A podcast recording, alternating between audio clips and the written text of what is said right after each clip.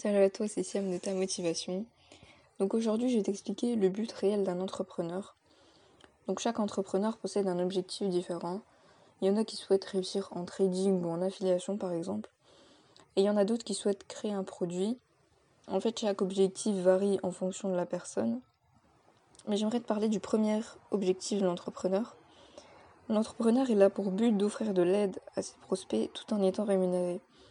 Donc si tu vends une formation par exemple, le but réel c'est d'aider ton prospect à résoudre son problème. Et lorsque tu vends un produit en affiliation, c'est aussi pour aider tes prospects.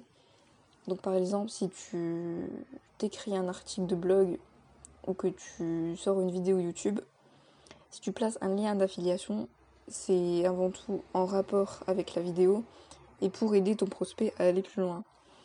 Et je trouve que c'est ça qui est génial dans l'entrepreneuriat, donc je vais te donner un petit conseil qui te sera très utile pour vendre et en rapport avec ça.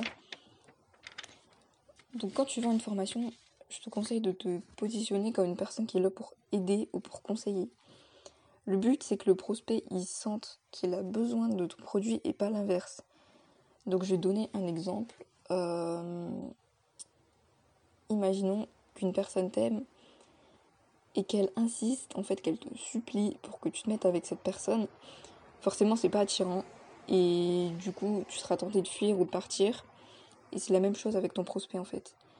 Si t'es la personne désespérée qui, qui spamme ton prospect pour pour qu'il achète ton produit, il sera pas tenté de l'acheter en fait et il sera plutôt il sera plutôt pardon tenté de fuir. Donc le fait de supplier tes prospects pour qu'ils achètent ton produit, c'est pas vraiment une bonne idée. Donc tu vas te faire passer pour une personne qui cherche uniquement à vendre ce produit et non à aider ton prospect à amener une solution.